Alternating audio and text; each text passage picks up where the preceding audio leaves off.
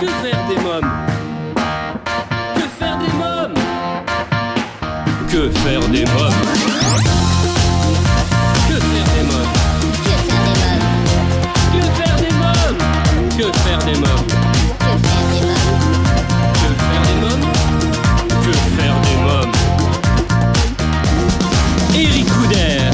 Bonjour à tous, bienvenue pour ce nouvel épisode de Que faire des mômes, c'est Eric Couder.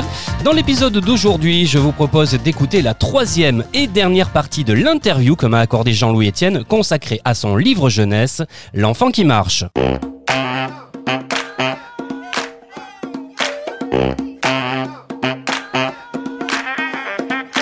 Avec l'américain Will Steger, vous avez pris la tête de l'expédition internationale euh, Transantarctica et traversé euh, l'Antarctique en traîneau à chien durant sept mois. hein. Oui, alors ça, on a changé de pôle. Là, je parlais du Nord. Maintenant, on est passé au pôle Sud. Ça Oui. s'appelle l'Antarctique.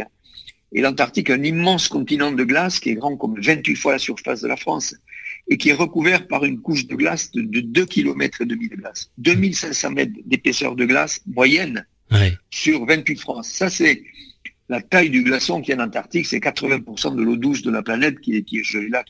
c'est- la réserve d'eau douce de la planète. Et, et donc, on a traversé ce continent.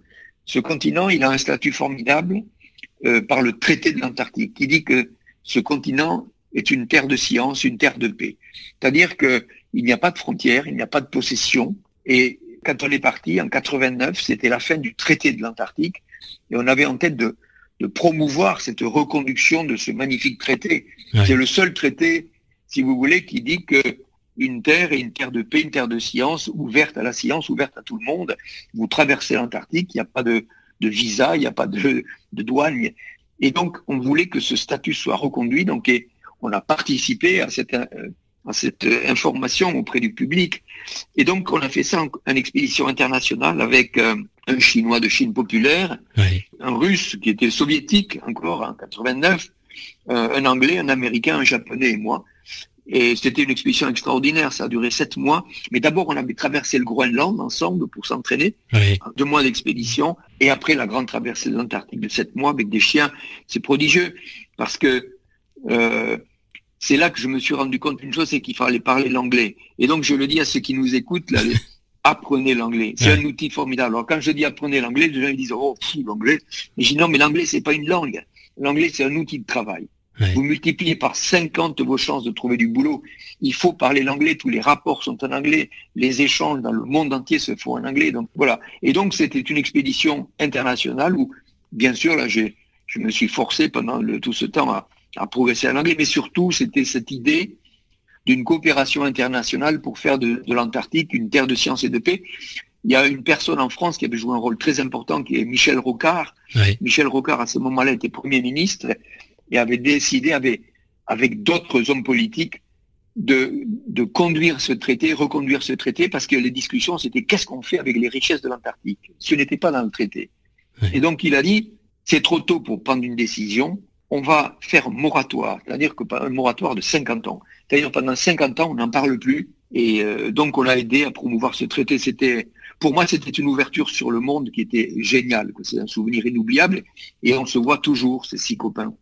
Alors pouvez-vous nous expliquer en quoi consistera cette nouvelle grande expédition euh, pour l'ARPOD euh, dont le départ est prévu pour euh, 2021 Oui, on va étudier l'océan qui est autour de l'Antarctique. Là, de nouveau, hein, l'hémisphère sud.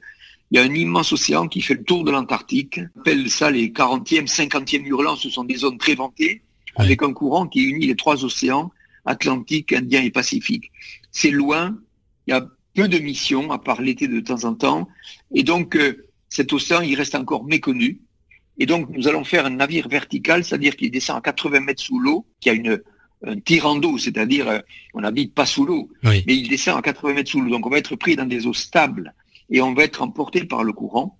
Et donc ça va nous permettre d'étudier quatre choses. Son rôle sur le climat, Oui. parce que c'est le, ce qu'on appelle le principal puits de carbone océanique de la planète. Donc le CO2 se dissout dans les eaux froides. Deuxièmement, euh, on va faire un inventaire de la faune par acoustique. On a 80 mètres sous l'eau, il y a le silence, on écoute, on fait un inventaire de faune. Et ensuite, euh, troisièmement, on va regarder l'impact de l'activité humaine sur cet océan, c'est-à-dire microplastiques, contaminants, est-ce que les activités humaines ont déjà pollué cet immense océan qui est très très loin de, de nos activités? Ce sont les trois principales euh, recherches que nous allons faire. Très bien. Euh, Jean-Louis Etienne, est-ce que le, petit garçon du côté de Vielmur euh, sur Agou, qui avait des rêves d'aventure, a réalisé tous ses rêves aujourd'hui? Vous savez, les rêves, quand on est sur le chemin de ces rêves, comme on peut dire, ils arrivent les uns après les autres.